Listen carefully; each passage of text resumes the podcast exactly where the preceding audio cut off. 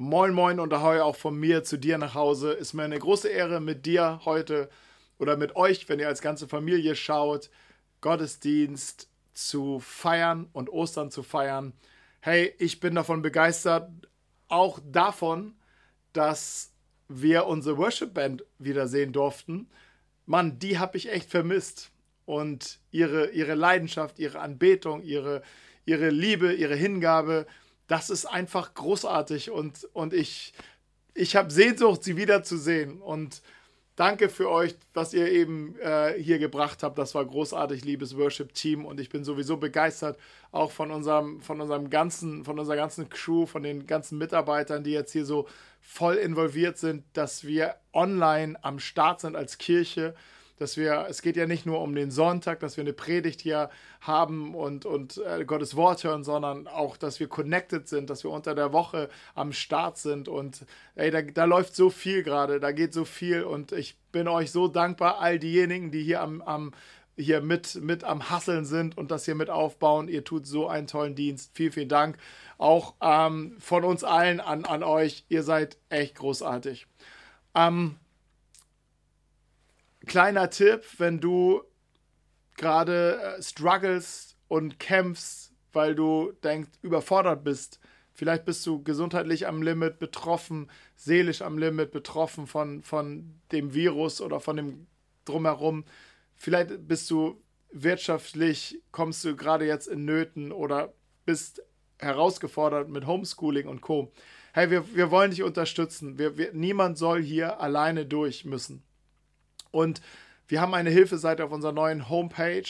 Geh da einfach mal drauf. Wenn du sagst, ich brauche Hilfe, melde dich da einfach und connecte uns und dann bringen wir dich zusammen. Vielleicht bist du auch jemand, der sagen kann, ey, mir geht's gut. Ich komme super klar, ich kann helfen. Dann melde dich auch auf der Seite dort äh, unter dem, unter dem äh, Rubrik ich, ich kann helfen.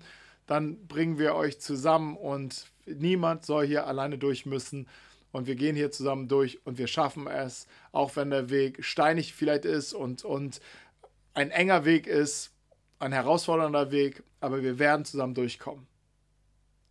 Dazu eine Amen Ghetto Faust.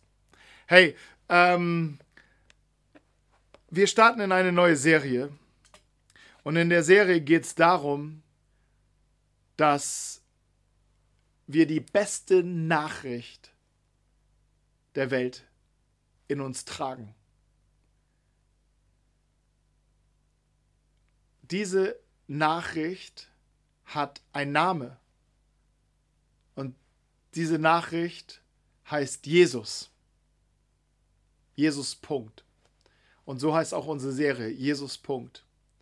Und es ist die beste Nachricht für alle Suchenden, Heiligen und Sünder. Alle brauchen Jesus. Und egal wie weit du schon mit Jesus unterwegs bist, eins kann ich dir sagen, du wirst morgen auch Jesus weiter brauchen. Und wir wollen das vertiefen und entdecken, unsere Beziehung zu Jesus, aber auch die Kraft dieser Botschaft von Jesus. Es ist eine, eine Kraft, eine, eine Botschaft der Hoffnung.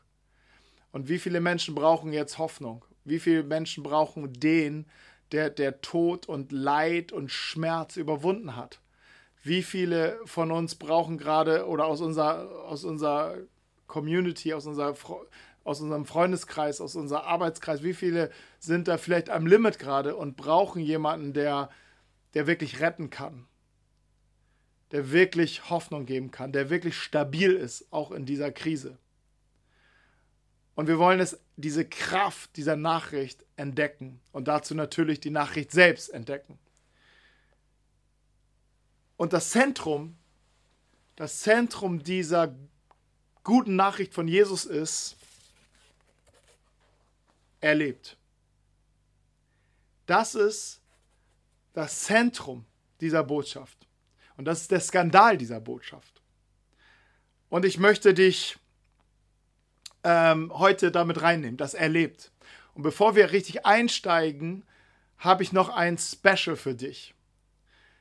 Denn die Frage ist, ja, okay, wenn die Leute das in der Bibel berichten, dass er lebte, ja, ja, das war vor 2000 Jahren. Aber heute bin ich hier in Hamburg oder wo auch immer, auf Haiti oder sonst wo und, und was, was ist mit diesem Jesus? Aber wenn er damals lebte, wird er auch heute noch leben. Und ich habe ein, wir haben ein klein, kleines, kleines Interview vorbereitet für dich. Und das führt Ruth, unsere Leiterin der jungen Kirche. Und sie führt es mit Heidemarie, mit Jana und mit Sally. Und die drei werden berichten, wie sie gerade in den letzten Wochen und Monaten durch, durch Tiefen gegangen sind und durch Herausforderungen gegangen sind und, und was, sie, ja, was sie dort erlebt haben. Moin, liebe Elim Sternschanze, richtig gut, dass ihr eingeschaltet habt. Und zwar will ich euch ganz kurz in eine Begebenheit reinnehmen, äh, die in der Bibel passiert ist. Wir sprechen ja gerade über Ostern und Jesus wurde gekreuzigt und zwei Tage danach sind Frauen zu seinem Grab gegangen, die ihn kannten, um ihn zu salben. Und sie sind zu diesem Grab gekommen und haben da reingeschaut und sahen, ey, das Grab ist leer. Und sie waren total erschrocken und verblüfft. Und in dem Moment kam ein Engel und sagte zu ihnen, hey, was sucht ihr den Lebenden bei den Toten? Er ist auferstanden. Und Jesus ist auferstanden und ist aber heute noch real. Und das haben hier Leute erlebt und wollen uns heute davon berichten, was sie genau erlebt haben im letzten Jahr und gerade noch erleben. Und ja, schießt einfach mal los. Was habt ihr erlebt? Ja, hallo, ich bin Jana und ich bin verheiratet mit Marco. Und als wir geheiratet haben, haben wir uns sehnlichst ein Kind gewünscht und haben darauf aber sehr lange warten müssen. Es hat nicht geklappt die ganze Zeit und ähm, die Ärzte haben zu diesem Zeitpunkt dann ähm, entschieden oder gesagt, dass ich ohne ähm, ärztliche Eingriffe und Behandlung in meinem Alter nicht mehr schwanger werden könnte. Und nichts gegen ärztliche Eingriffe, das ist ein Segen und gut. Aber für uns war es so, okay, wenn es jetzt um das Alter nur geht, Gott, das hast du doch im Griff. Du bist Gott, der Leben schenkt. Du bist der Lebendige. Ja, Jesus lebt, haben wir gerade gehört. Und haben uns dann entschieden, dass wir auf Gott warten. Und tatsächlich, äh, zwei Monate später war ich schwanger. Und heute dürfen wir dieses Wunder feiern, dass wir eine kerngesunde, wunderschöne Tochter haben und sind Gott so unendlich dankbar dafür. Hammer, richtig stark. Ja, und Sally ist auch hier und er berichtet uns, was er jetzt gerade aktuell erlebt. Ja, genau. Ich heiße Salomon, ich bin 17 Jahre alt und ich habe so seit gut vier Monaten, fünf Monaten ähm, das pfeifische Drüsenfieber. Und ähm, genau, das macht mir etwas zu schaffen.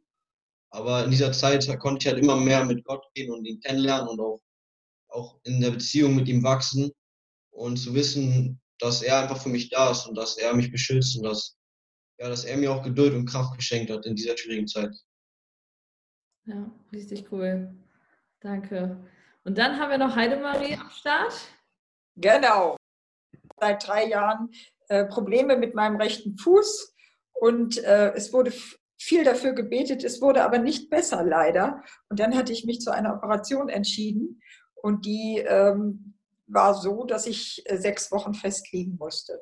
Und in dieser Zeit habe ich coole Sachen erlebt. Ich wurde wunderbar versorgt von netten Menschen mit warmem Essen.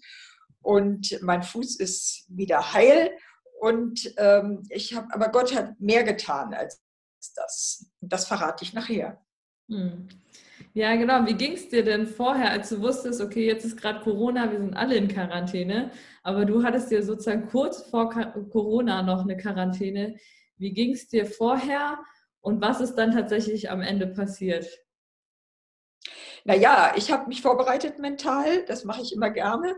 Äh, ich habe auch äh, Leute, die mich dann fragten, wie es mir geht. Denen habe ich erzählt, was ich vorhabe. Und die sagten auch, cool, dann besuchen wir dich. Und dann habe ich jedes Mal zu ihnen gesagt, wenn ihr kommt, bringt mir bitte was Warmes zu essen mit. Das ist dann auch so passiert. Und ähm, was ich erlebt habe mit Gott ist einfach, ich habe äh, ganz viel Stille mit ihm gehabt, einfach da sein, still sein. Und äh, ich habe erlebt, dass neben dem heilen Fuß, den ich jetzt habe, Gott viel tiefer gegangen ist, viel weiter, viel größere Sicht hatte. Er hat nämlich zu mir in der Tiefe ganz, ganz tief gesprochen und hat mir, ähm, hat mir Zeit gegeben, über mein Leben nachzudenken, auch dankbar dafür zu sein, was alles war und auch äh, zu sehen, jetzt ist es so, aber es gibt eine Zeit danach. Ja, wow, richtig stark. Ja, und äh, Samuel, du bist ja noch mittendrin in deiner Geschichte. Und ähm, ja, wie erlebst du gerade Gott? Was passiert da gerade so in dir? Genau, ich wusste halt am Anfang nicht so richtig, dass ich krank bin. Also ich wusste halt erstmal, so dass ich vielleicht zwei Wochen aussetzen muss, aber dann hat sich das alles verzögert und ich bin jetzt immer noch nicht ganz gesund. Und das war halt immer so ein bisschen hart für mich, immer nicht zu wissen, wann kommt das Ende, wann ist es zu Ende.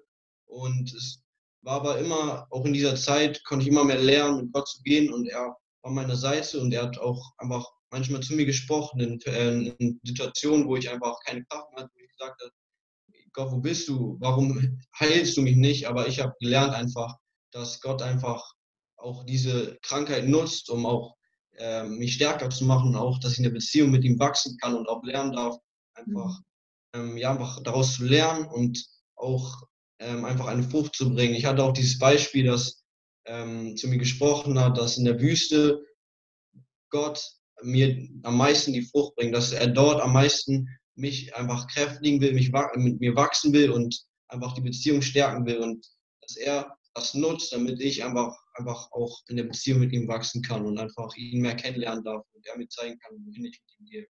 Wow, ja. Richtig äh, krass, wie du da durchgehst und wie Gott da auch zu dir spricht und dich stärkt.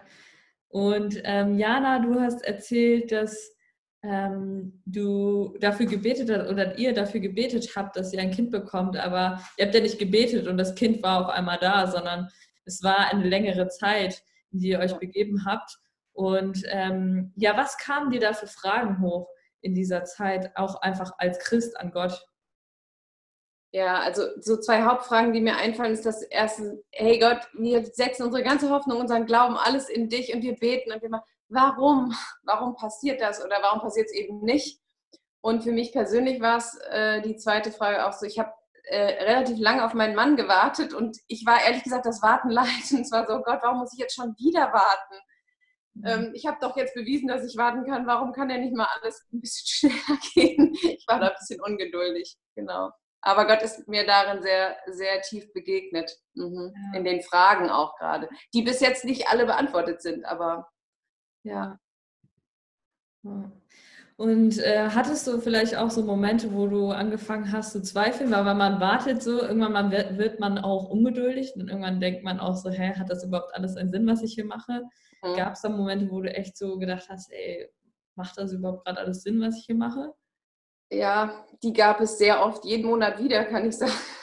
Ich war ganz oft verzweifelt und habe geweint und habe zu Gott geschrien und habe also ich war nicht stark immer und hatte auch nicht immer den Glauben. Aber ich habe erlebt, dass Gott übernatürlich eingegriffen hat. Also für mich war, abgesehen davon, dass ganz viele Menschen mit uns gelitten und gebetet und gehofft haben, das hat uns echt getragen, war für mich, dass Gott hat mir sein Wort ganz, in seinem Wort ist er mir ganz neu begegnet. Das ist so, er hat Bibelstellen, die ich schon kannte, so lebendig für mich gemacht und mich dadurch so aufgebaut und mir so viel Hoffnung gegeben.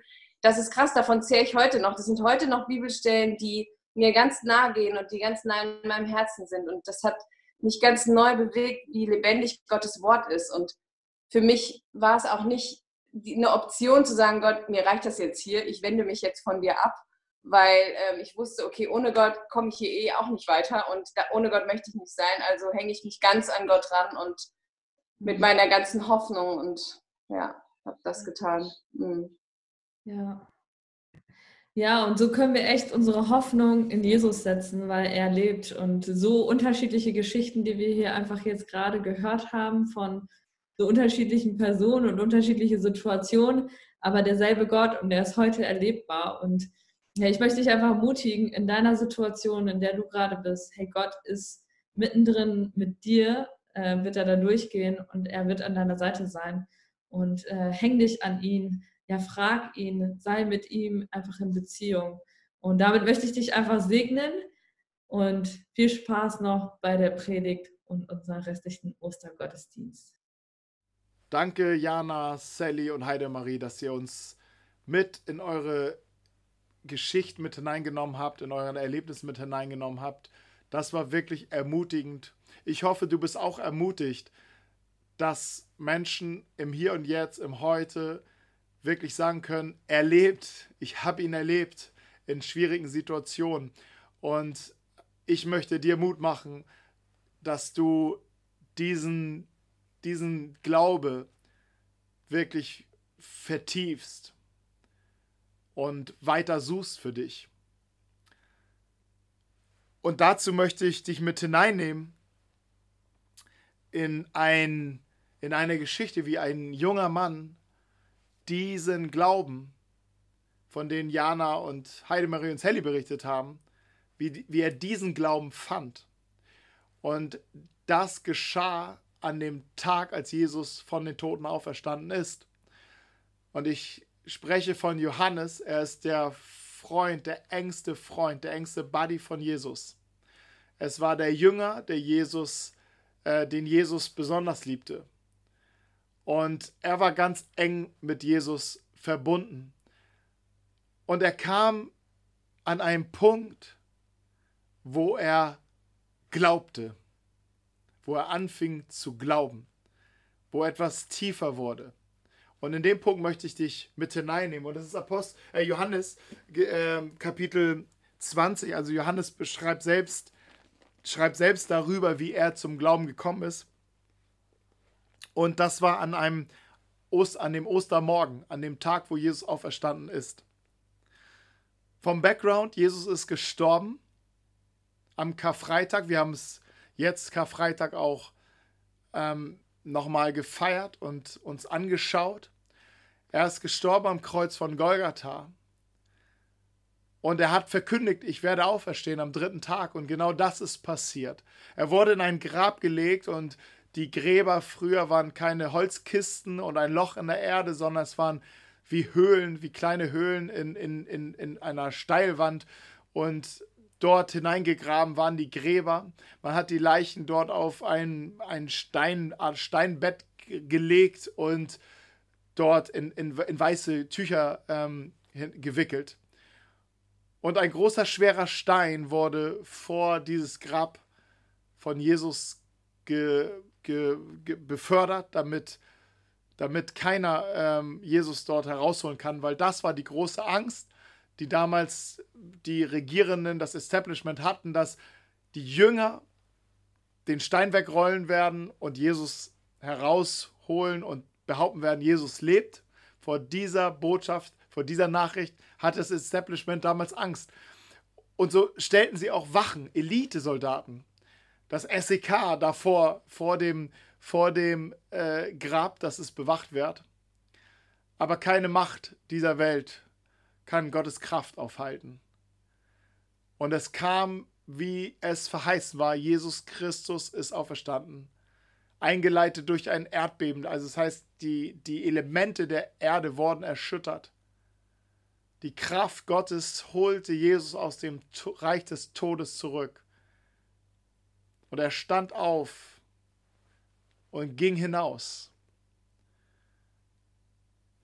Und jetzt war das Grab leer. Früh am ersten Tag der Woche, als es noch dunkel war, kam Maria Magdalena zum Grab und fand den Stein vom Eingang weggerollt. Sie lief zu Simon Petrus und den anderen Jüngern, den Jesus lieb hatte, Klammer auf, das ist Johannes, Klammer zu, und sagte, Sie haben den Herrn aus dem Grab weggenommen und ich weiß nicht, wo Sie ihn hingebracht haben. Petrus und der andere Jünger liefen zum Grab, um nachzusehen. Der andere Jünger lief schneller als Petrus und kam als erster an. Kleiner Exkurs. Interessante Erwähnung von Johannes und macht einfach sehr deutlich, wie, wie, äh, wie normal die Menschen waren. Es waren Menschen wie du und ich. Ähm, warum er erwähnen musste, dass er schneller war als Petrus, macht in meinen Augen nicht gro keinen großen Sinn, außer dass er schneller war. Aber anyway, Machen wir weiter. Er beugte sich vor, um hineinzuschauen und sah die Leinentücher da liegen, aber er ging nicht hinein. Dann kam Simon Petrus und ging in die Grabhöhle hinein. Auch er sah die Leinentücher dort liegen. Das Tuch, das den Kopf von Jesus bedeckt hatte, lag zusammengefaltet auf der Seite. Da ging auch der andere Jünger hinein und er sah und glaubte. Denn bis dahin hatten sie die Aussage der Schrift nicht verstanden, dass Jesus von den Toten auferstehen würde.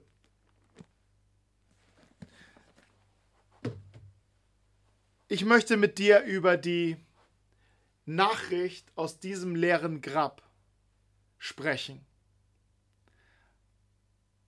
Aus diese, wie diese Nachricht das Herz von Johannes erfasste, er sah und er glaubte, heißt es.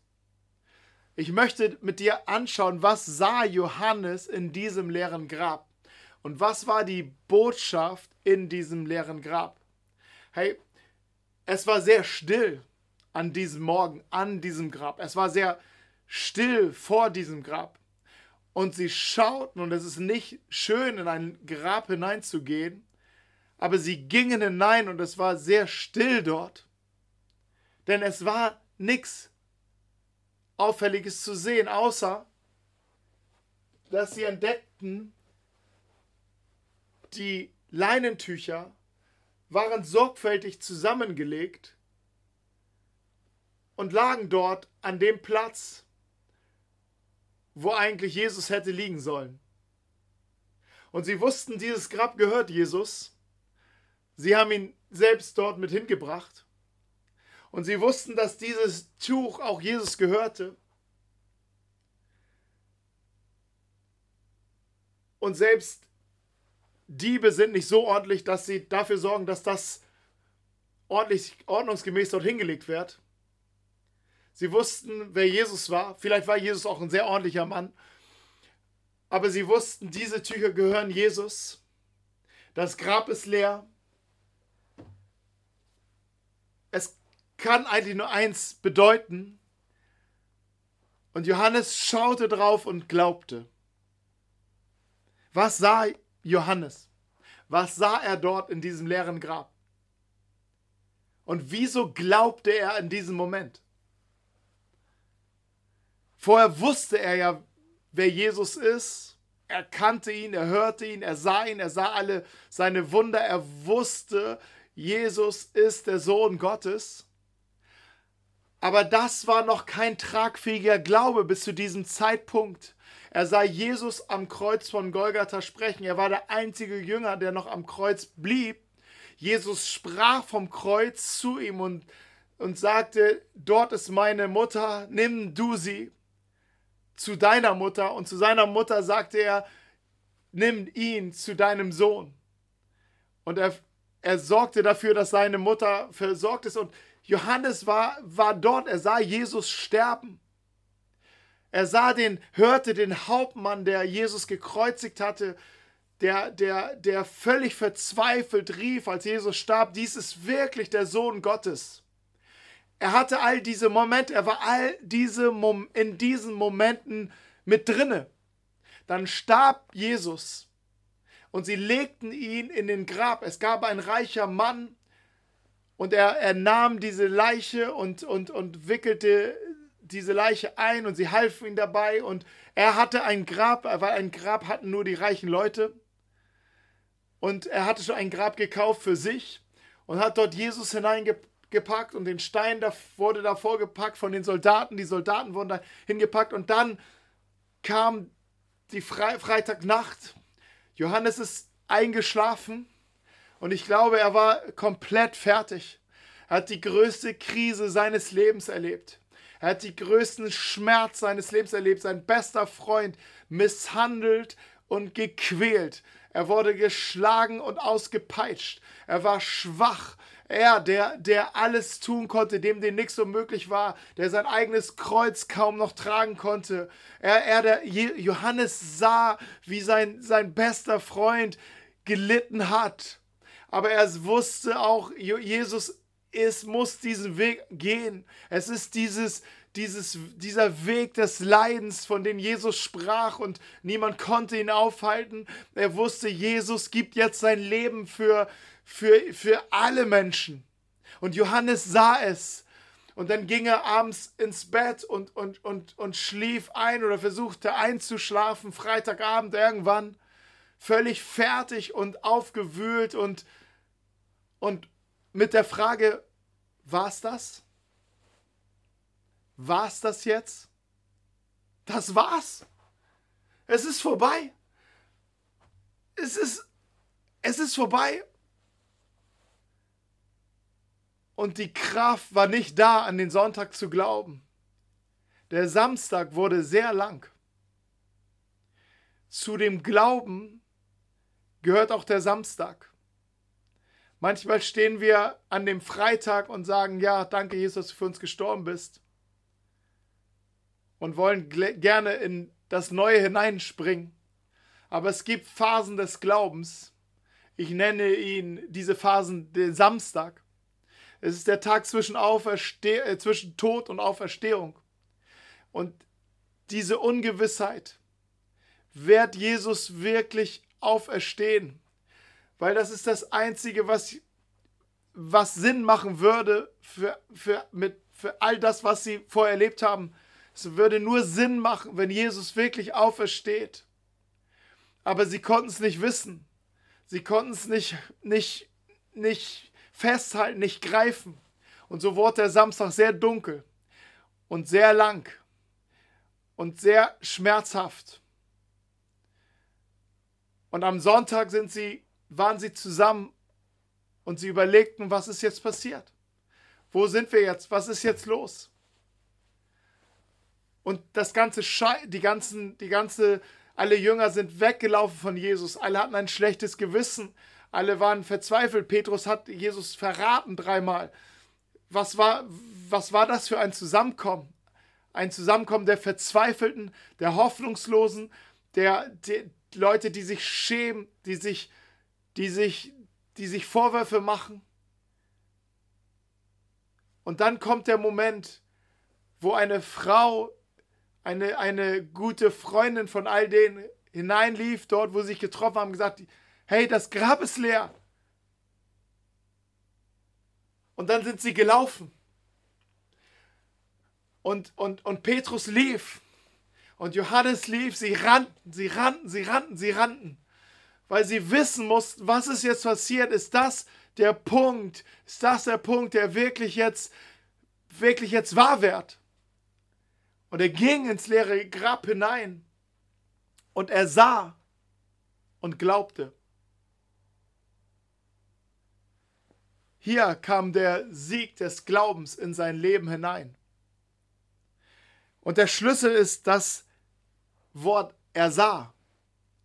Denn es war nicht nur ein, ich schaue mich mal um, ich guck mal, sondern dieses Sehen, das ursprüngliche Wort, was hier verwendet wird, bedeutet in seiner Bedeutung, er reflektierte, er beobachtete, er analysierte, was hier passiert ist.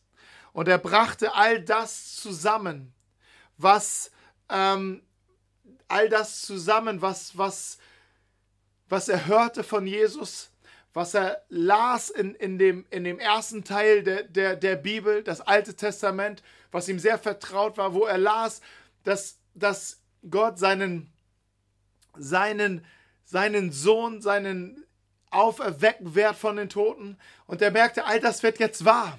Er sah es, analysierte es, die Worte Jesu, ich werde auferstehen am dritten Tage, sie sind jetzt real, obwohl er Jesus selber noch nicht gesehen hat, wusste er anhand des leeren Grabes und des Tuches, was zusammengefaltet lag, wusste er, Jesus lebt. Er lebt. Und schließlich begegnete er Jesus und Jesus begegnete ihn Und alles in seinem Leben veränderte sich.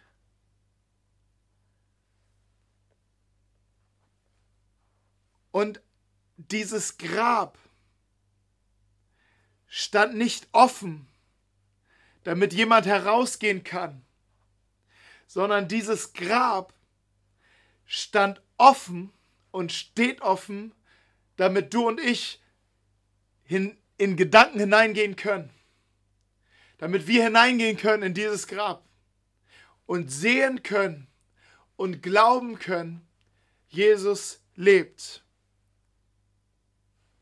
Jesus ist erschienen. Der Apostel Paulus schreibt es an anderer Stelle. Paulus war auch ein interessanter Mann, der Jesus erlebte. Als Johannes und Petrus anfingen davon zu berichten, Jesus lebt und Menschen von diesem Glauben angesteckt worden sind und das ergriffen haben und, es, und die Kirche entstand, war Paulus einer der ersten, der diese Kirche verfolgte und die Menschen verfolgte. Er sorgte dafür, dass Menschen ins Gefängnis kamen wegen dieses Glaubens an Jesus, der lebt.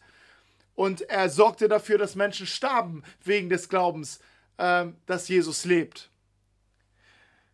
Bis er selber Jesus erlebte und, und ergriffen worden ist von dieser Wahrheit, Jesus lebt. Und er wurde ein Mann, der um 180 Grad sich veränderte. Er fing an, Jesus nachzufolgen und zu verkündigen, Jesus lebt. Er sagte, ich schäme mich dieser Nachricht nicht, denn sie ist die Kraft zur Errettung von dem Einzelnen. Ich schäme mich dieses, dieser guten Nachricht nicht. Und er, er berichtet in einem Brief an eine Gemeinde in Europa, er war auch der, der als erstes die Kirche nach Europa brachte.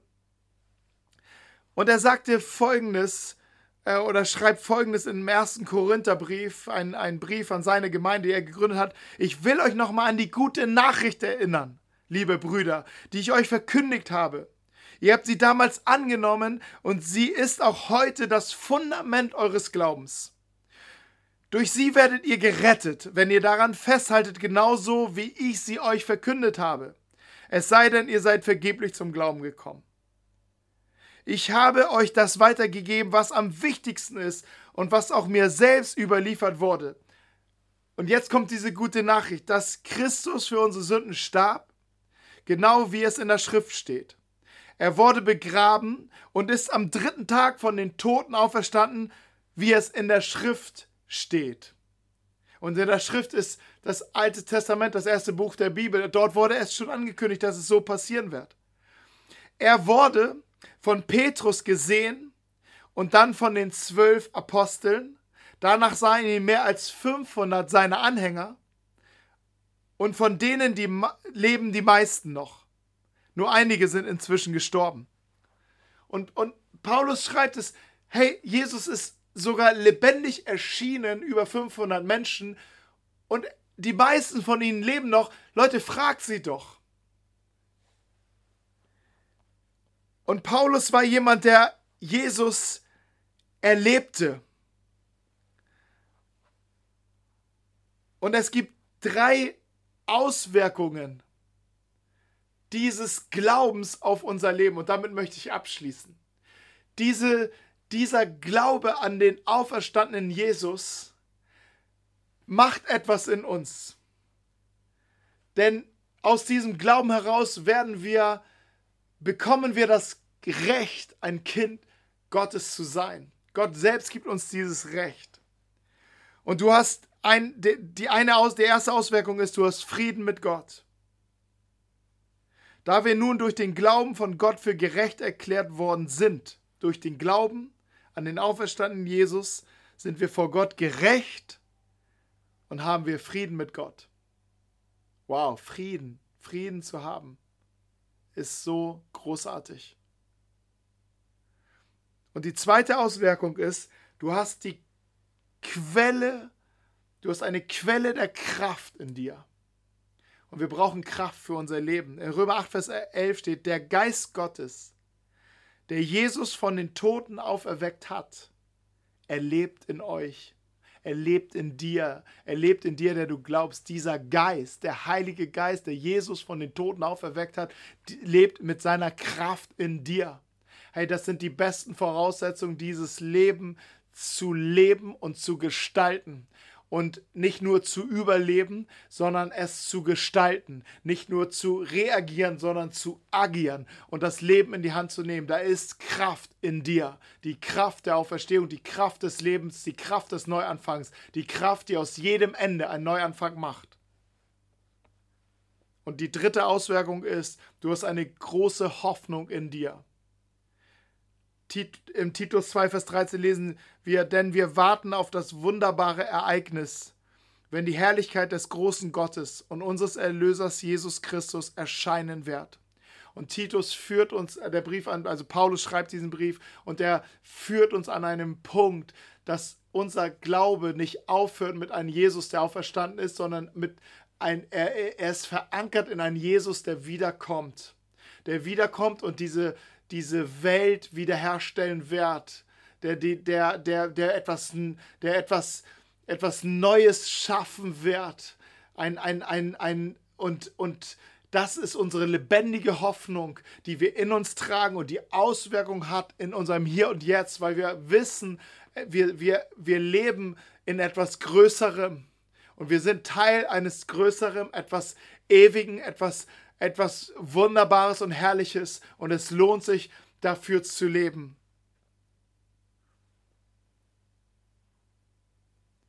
Da ging auch der andere Jünger, Klammer auf, Johannes hinein in das Grab und er sah und glaubte. Er glaubte, dass er lebt.